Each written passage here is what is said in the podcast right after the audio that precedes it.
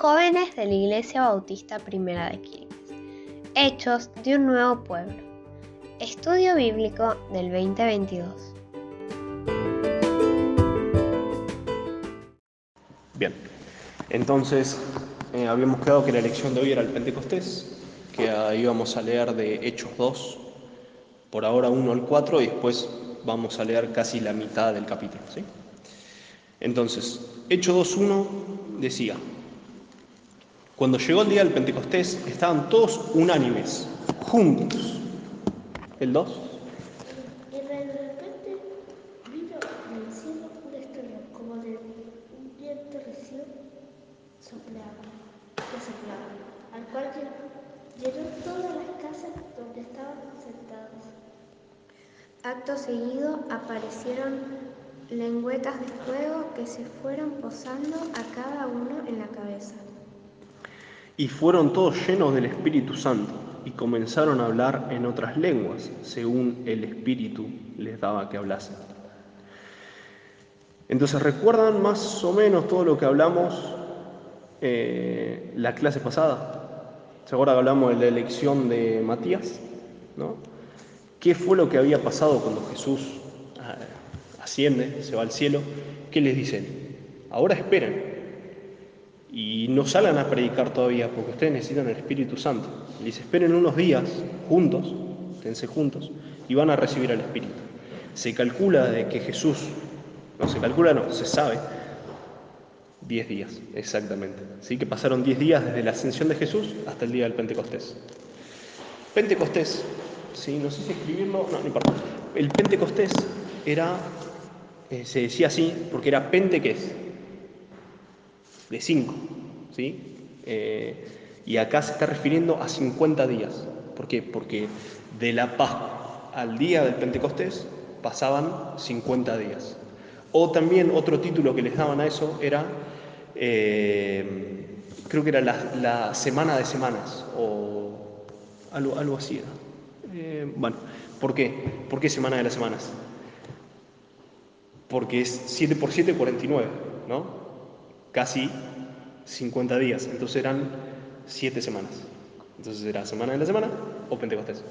Sí, ese era el, título que les daban a, esa, a, ese día. Entonces, ¿qué dice? Que estaban todos ¿qué? juntos y unánimes, haciendo qué? Orando. Entonces estaban en conjunto buscando al Señor. Se puede pensar que fue durante esos 10 días estuvieron así, hasta que pudieron recibir el Espíritu Santo, que es la promesa que Jesús da en, el Nuevo Testamento, en los Evangelios. Jesús, recuerden que Él dice, a ustedes les conviene que yo me vaya, o sea, está diciendo, a ustedes les conviene que yo muera, resucite, me vaya al cielo, para que ustedes tengan el Espíritu Santo. Eh, nosotros habíamos visto lo que era el Espíritu Santo, no voy a entrar tanto en detalle, ya sabemos bien lo que es. Eh, entonces, esta, que profetizó Jesús, esta promesa que hizo Él, se cumple acá, en Hechos 2. Eh, pero no solamente ahí, sino que ahora vamos a ver que en el Antiguo Testamento no solamente estaba profetizado el Espíritu Santo, sino que se profetizaba la muerte de Jesucristo. Vamos a ver esas cosas en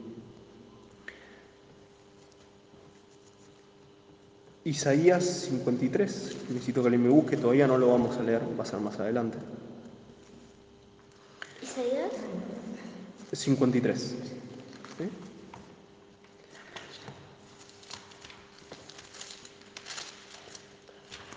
Bien. Eh, así era, fiestas de las semanas. Y se le decía fiesta de las semanas porque era así era, semanas de las semanas. Eso era el Pentecostés. Ese era el tiempo que habría establecido Dios, que sea justo en el Pentecostés. Eh, ¿Isaías cuánto? Isaías 58. ¿58? ¿No 53? Eh, sí, 53, tenés razón. Bien.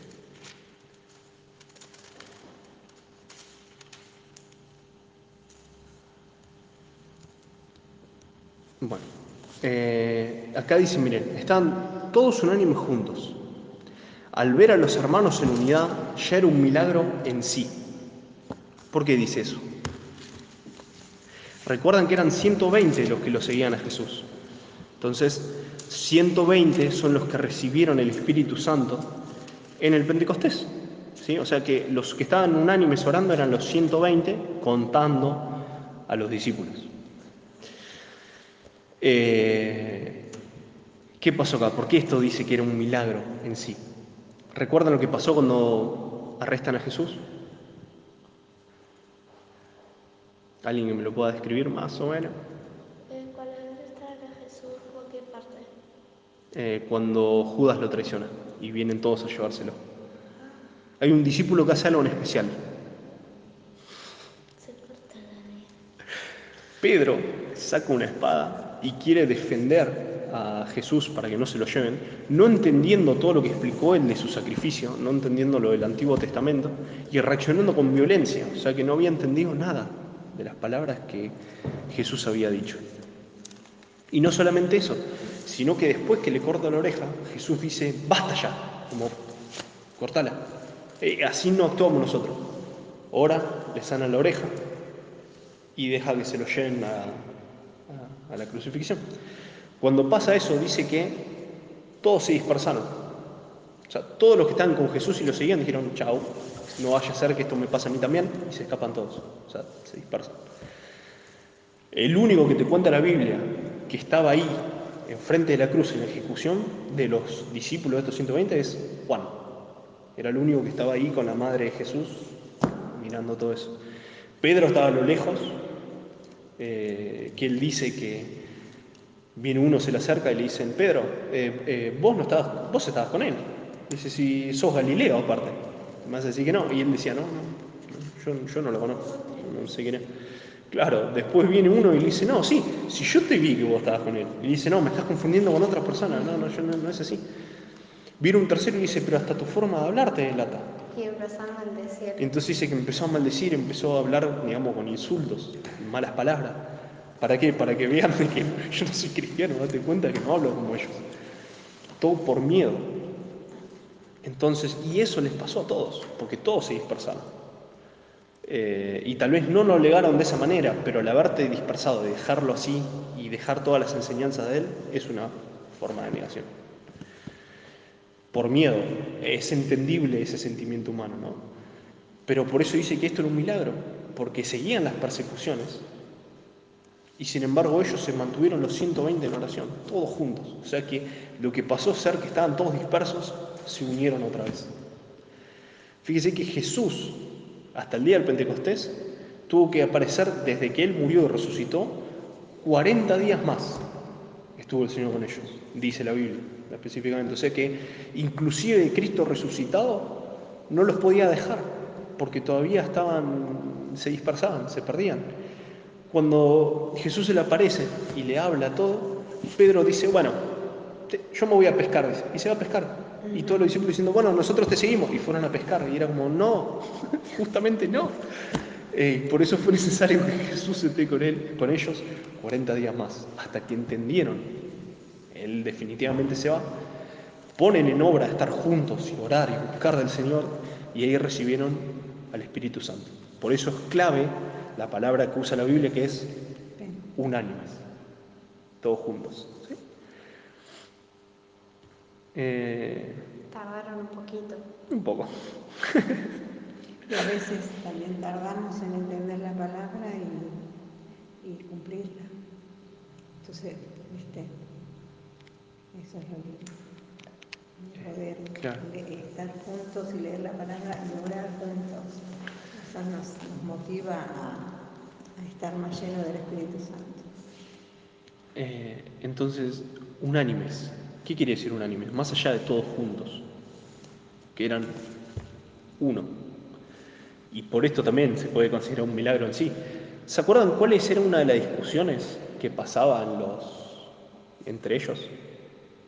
Se relata que pasa, creo que dos veces, o una vez, que me acuerdo, después no sé si tal vez está escrito en Mateo y de otra forma en, Lucas y es el mismo relato, pero bueno, por lo menos una vez pasa que es que viene la madre de unos discípulos, es la madre de Juan y la madre de Jacobo. Y él dice, Señor, Dice, vos, ¿me puedes hacer un favor? Le dice. Y dice, como, ¿qué? Le dice. Le dice, ¿pueden estar mis hijos a tu diestra cuando estén en el cielo? O sea, ¿pueden mis hijos estar a, a tu derecha? Como, o sea, está el cielo, están todos, y Juan y Jacobo al lado de Dios. Y escucharon eso otros apóstoles y dice que se enojaron. Y diciendo, ¿quiénes son estos para pedir que si son segundos? Yo quiero estar a la derecha. No, yo quiero estar a la derecha. Y empezaban a discutir a quién quiere estar a la derecha. Entonces Jesús le dice, no, no, ese, no está en mí esa decisión tampoco, como lo va a decir el Padre. Eh, pero no, no está en ustedes tampoco pedirlo y a ustedes no le tiene que importar quién está a la derecha o quién está a la izquierda. Preocúpense por entrar al cielo. O sea, eso es lo que Jesús les dice. Entonces, si nosotros vamos antes, vemos que se dispersaban, que discutían entre ellos por cuestiones que no tenían sentido, que no entendían la palabra, reaccionaban mal. Eh, hay otra parte que está Juan y Jacobo, para que vean al punto de las divisiones o que no entendían. Dice que había dos personas que no estaban con los 120 discípulos de Jesús, pero habían escuchado hablar de Jesús. Entonces, dice que Juan y Jacobo los vieron a estos que estaban predicando a Jesús. Y dice, eh, Jesús, dice, están predicando de vos, pero no está con nosotros, dice. ¿Quiénes son? ¿Querés que oremos? Dice, así cae fuego del cielo y los consume como oró Elías.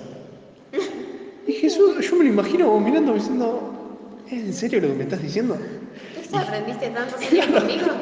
Y Jesús le responde y dice, si está con nosotros, es de nosotros. O no, si, si no está en contra de nosotros, es de nosotros. O sea que déjalos, porque están predicando el Evangelio, están predicando de mí. Entonces, esos discípulos que después decían, este no está con nosotros, ¿quién es? Son los que están todos unidos, los 120, orando para recibir al Espíritu Santo. Acá podemos empezar a ver el cambio que ya empezaron a tener los discípulos de Jesucristo. Y el cambio definitivo es cuando el Espíritu Santo desciende en ellos. ¿Mm? Bien. Lenguas de fuego. Ahora sí, me confundí todas las veces. Isaías 28. No era ni 58 ni 38. Isaías 28. Perdón.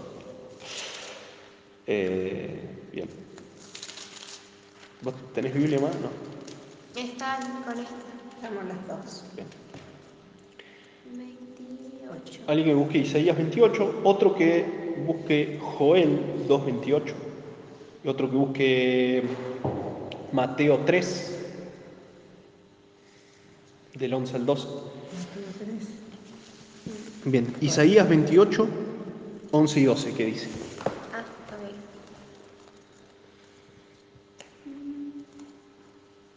ok. Once. Pero no quieren escuchar. El único idioma que entienden es el castigo. Por eso Dios los castigará enviando contra ellos extranjeros que hablan extraña jerga. Eh, solo así eh, le escucharán. Podrían disfrutar de reposo en su propia tierra si obedecieran a Dios y fueran generosos y buenos. Esto les dijo el Señor, pero no quisieron oírle. Entonces, ¿qué pasó? Dice que ellos fueron llenos del Espíritu Santo y ¿qué pasó? Comenzaron a hablar, ¿cómo decía ahí? Con otras lenguas. según el Espíritu les daba que hablasen. Y ahí se entregaron un montón de personas, pero porque necesitaron esta señal. Entonces el Señor dice, ve que son duros, pero eventualmente va a venir esta promesa y ahí van a crear. Bueno, Joel 2.28 teníamos. ¿2.28 no? 2.28. Joel 2.28.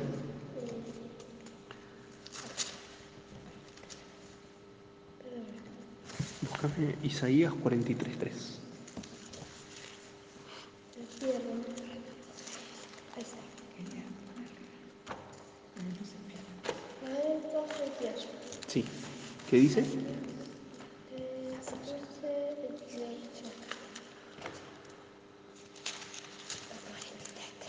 Sí. Y después de esto, derramé mi espíritu sobre todo, toda carne. Y profetizarán vuestros hijos y vuestras hijas. Vuestros ancianos, ancianos señor, señor, soñarán sueños y vuestros jóvenes verán visiones. Bien. Entonces, ¿qué está diciendo el Espíritu Santo sobre esas personas.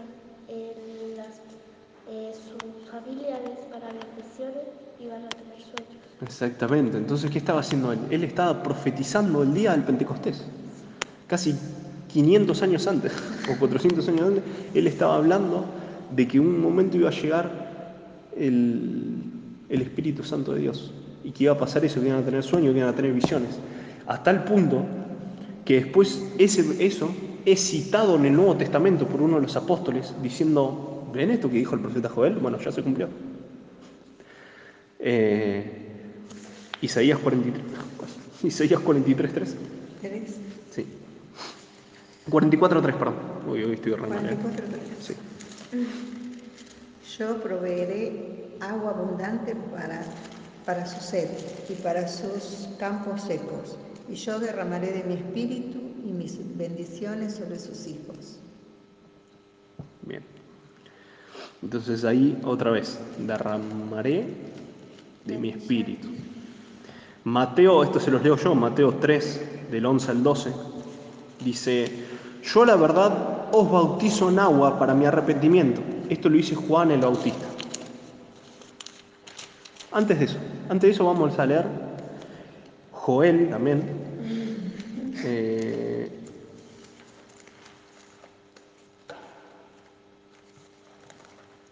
Ah, no, ese lo leímos, 2.28, perdón. Eh, hay una parte en el Antiguo Testamento, ¿sí? Que dice, antes que yo envíe a mi Espíritu Santo, va a volver Elías. Dice, y él les va a hablar sobre el Mesías y sobre el derramamiento del Espíritu Santo. Nosotros, ¿se acuerdan que habíamos hecho un estudio? Creo que vos no habías estado, pero habíamos hecho un estudio de cómo Elías, que volvió, era Juan Bautista. No necesariamente era el espíritu de Elías, pero sí era un profeta que vestía igual que él, usaba piel de camello, eh, o sea, tenían un montón de similitudes. Entonces Jesús después les dice, eh, se le quejan y dice, pero vos no dijiste que iba a venir Elías. Y dice, ya vino, no lo conocieron, de hecho lo mataron. otra vez, no, otra vez no, porque Elías no murió, pero otro profeta más. Eh, ¿Ves? Entonces acá, si ven esto, dice, y Juan estaba vestido con pelo de camello y tenía un cinto de cuero alrededor de sus lomos y su comida eran langostas y miel silvestre. Entonces acá eso se reparece todo a cómo vestía Elías. Eh, entonces, el 11 dice esto. Esto es lo que pro- profetizaba Juan, eh, Mateo 3, 11. Esto es lo que hablaba Juan el Bautista. Y decía esto. Yo a la verdad, ¿se acuerdan que él era el que bautizaba en el agua, no? Yo a la verdad os bautizo en agua para mi arrepentimiento. Pero el que viene tras mí, cuyo calzado yo no soy digno de llevar, ¿de quién está hablando ahí? De Jesús. de Jesucristo. O sea, está profetizando que iba a venir alguien muy gros- grosísimo, que era Jesús. Es más poderoso que yo. Él os bautizará en Espíritu Santo y fuego. ¿Qué pasó el día del Pentecostés? Lo bautizó en Espíritu Santo y ¿qué apareció arriba de la cabeza? Lengüetas de fuego. Llama de fuego. Eh, bueno, el 12 lo leería, pero no pasa nada, no, no hace falta leer. Ahora sigue habiendo más todavía, que es Juan, capítulo 14, lo puedes buscar, Juan capítulo 14, y Lucas 24. Ya después les digo los versículos si no se olvidan. Juan 14. Lucas 24. Uno. Eh, Lucas 24, 49, Juan 14, 17.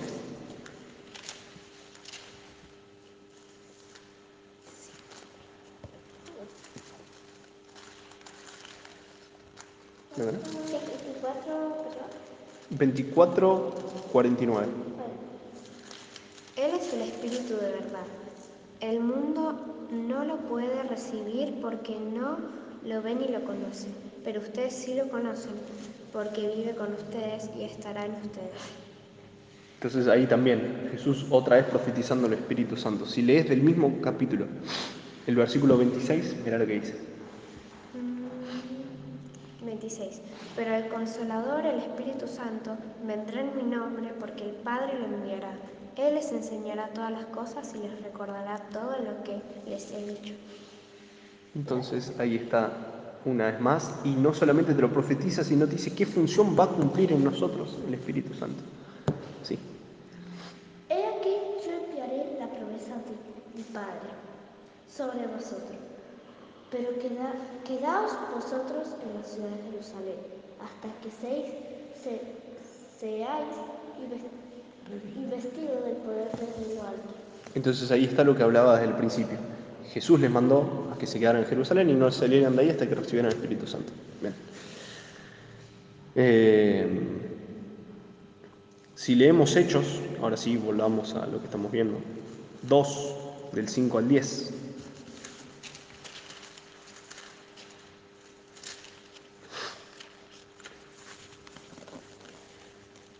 Hechos 2.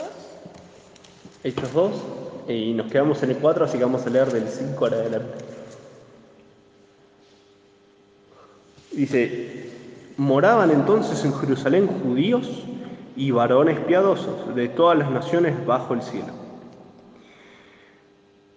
Y hecho este, este estruendo, se juntó la multitud y estaban confusos porque cada uno les oía hablar en su propia lengua.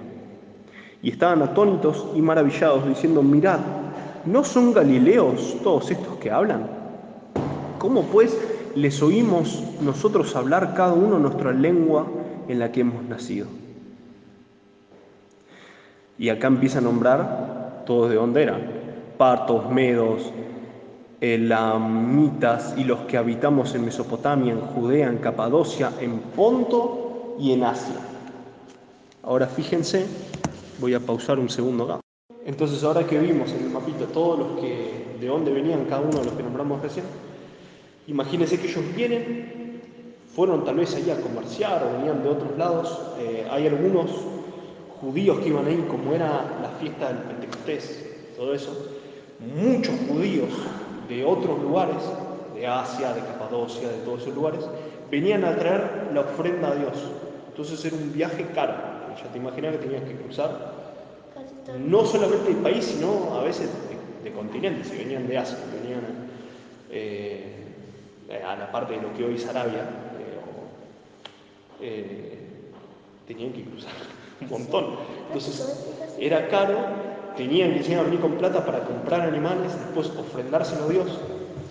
Entonces judíos que venían de otros lugares y personas que eran de todas estas zonas, dice que escuchaban que los apóstoles y esos 120 discípulos de Jesús hablaban en las lenguas de ellos. ¿Sí? Para hacerlo más entendible es, mamá venía de, yo le hablaba, venía de Estados Unidos, vos venías de no sé qué país te gusta. De Portugal, entonces hablas portugués. Eh, yo venía, no sé, de, no sé, de Rusia, entonces hablo ruso, y vos venías de Francia y hablabas francés. Veníamos acá por Argentina y escuchamos que todos los que eran judíos, que no tenían estudio, que eran pescadores, hablaban en cada uno de los idiomas. Hablaban portugués, hablaban inglés, hablaban francés y hablaban ruso. Y sí, ¿cómo, ¿cómo es posible que pase eso? Entonces por eso estaban todos atónitos y decían, no puede ser. Ahora imagínense eso hace casi dos mil años atrás. O sea, era impensado que un grupo de personas puedan hablar tantos idiomas. Eh, los que eh, sabían idiomas que, que eran como que, que tenían dinero, porque como era muy caro. claro, no todos hablaban muchos idiomas. Esa. Eh, por eso, por ejemplo, el apóstol Pablo era un- increíble porque hablaba arameo antiguo, hebreo, griego y latín.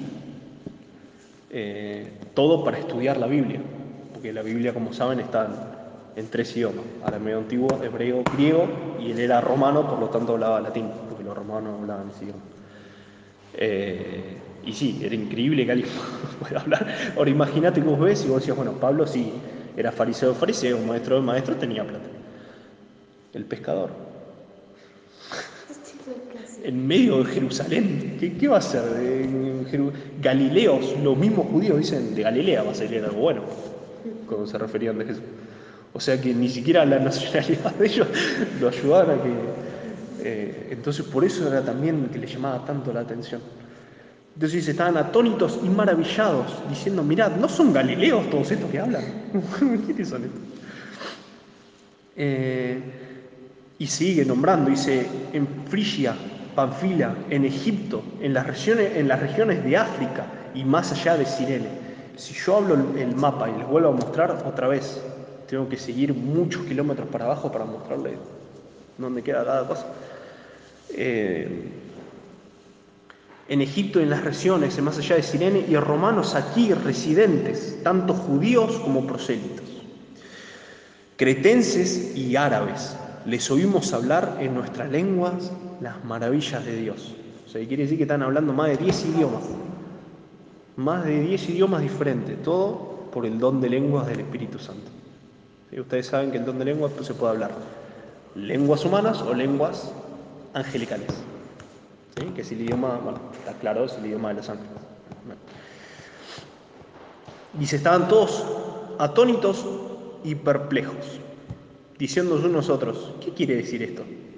Mas otros burlándose decían, están llenos de mosto. Mosto quiere decir de vino. O sea, que los cargaban porque decían, esto están re borracho. Ahora, ¿cómo pudo un borracho hablar 10 idiomas? No sé. Es como... Qué Pero justificación. bueno. Eh, entonces dice, Pedro poniéndose en pie con los once, o sea, eh, once ¿por qué? porque no estaba, ya no estaba Judas, ¿sí? recuerden que ya se había suicidado, entonces quedaban eh, once. En realidad no, acá dice, él se paró con once, imagino que estaba Matías con ellos, por lo tanto estaban los doce, pero...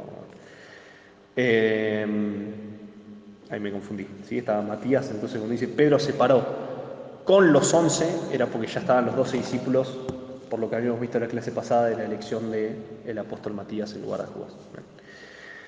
Entonces Pedro, poniéndose de pie con los once, alzó la voz y les habló diciendo, varones judíos y todos los que habitáis en Jerusalén, esto os sea notorio, oíd mis palabras. Haga, vos leías en Isaías que Jesús decía, algún momento yo voy a hacer que los judíos van a hablar en lenguas diferentes y ahí ustedes recién van a ser notorio y ustedes lo van a escuchar. Y acá se está cumpliendo la profecía de Isaías, que qué pasó? Estos apóstoles en otras lenguas, ¿y qué pasó? Dice que estaban atónitos y prestaban atención. Entonces, poniéndose de pie, varones judíos y todo lo que habitáis, esto os sea- os sea notorio y oír mis palabras, porque estos no están ebrios, como vosotros suponéis, puesto que es la hora del tercer día. O sea, eh, tercer día, 6 de la tarde, ¿puede ser? 6 de la tarde. Eh, deme un segundo que lo busco. La hora tercera era las 9 de la mañana. Entonces Pedro dice, no podemos estar borrachos pues son las 9 de la mañana. ¿quién sabe quién se va a emborrachar a las 9 de la mañana? Entonces, eh, más esto él os dicho por el profeta Joel, lo que leíste vos, vale. Y en los postreros días, dice Dios, derramaré de mi espíritu sobre toda carne. Y vuestros hijos y vuestras hijas profetizarán, vuestros jóvenes verán visiones y vuestros ancianos soñarán sueños. Y de cierto sobre mis siervos y sobre mis siervas en aquellos días derramaré de mi espíritu y profetizarán. Y daré prodigios arriba en el cielo y señales abajo en la tierra, sangre y fuego y vapor de humo. El sol se convertirá en tinieblas y la luna en sangre, antes que venga el día del Señor grande y manifiesto. Y todo aquel que invocar el nombre del Señor será salvo. Varones israelitas, oíd estas palabras. Jesús Nazareno, varón aprobado por Dios entre vosotros con las maravillas, prodigios y señales que Dios hizo entre vosotros por medio de él, como vosotros mismos sabéis. Entonces, bueno, todo esto es, más adelante es todo el discurso de Pedro. El pescador que antes cortó la oreja. Los discípulos que no entendieron que otros predicaban y querían que el fuego los consuma. Eh, el Pedro que todo el tiempo le preguntaba las cosas al Señor y el Señor, por ejemplo, un, ej- un ejemplo claro es cuando Pedro le dice, no, pero vos tenés que morir, Señor, ¿por qué te vas a sacrificar? Y Jesús le dice, no entendiste nada, apartate de mí, Satanás. Directamente le dice Satanás a Pedro. Entonces, este es el Pedro cuando recibió el Espíritu Santo, no solamente habló un montón de idiomas, sino que se paró, habló enfrente de una multitud y hablaba con de nuevo. De nuevo quiere decir que no lo, no lo frenaba nada. Y hablaba bien y no se trababa y se expresaba de una manera, vos decís, así no se expresa un, un pescador sin estudio, Ni un borracho. ni un borracho. Eh, entonces, eh, los que lo tenían, mirá si no era el obrar del Espíritu Santo en ellos. Eh, cuando acá habla de esas señales cerca del fin, eh, eso se está cumpliendo. Por eso, fíjense que, ¿qué decía ahí? Que cuando recibían el Espíritu Santo iban a profetizar. Pedro, apenas recibió el Espíritu Santo, ya estaba profetizando lo que iba a pasar. Hoy, ¿cuántas veces vimos la luna color sangre? man? Ya apareció varias veces la luna de color sangre, o sea, roja. Entonces, eso es algo que se está cumpliendo. Y hay un montón de las señales del fin que se están cumpliendo, porque los tiempos se están acercando cada vez más. Eh, entonces vemos que ya se cumplió varias de las cosas que Pedro decía. Los jóvenes soñarán, los ancianos tendrán sueños, eso también pasa. Hay que buscar más de Dios y de la ayuda de su Espíritu Santo y puede ser que Él nos revele a través de sueño o nos hable audiblemente o directamente te diga qué es lo que tenés que hacer sin necesidad de que te hable audible. Pero si no la habla, responde.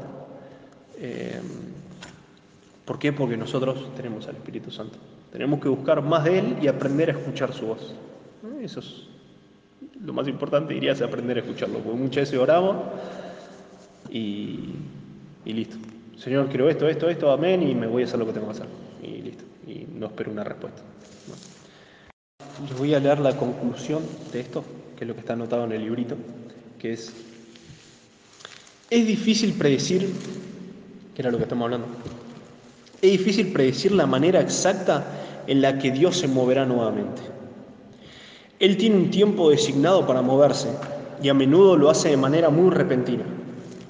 No obstante, Dios siempre tiene hombres preparados para el próximo mover.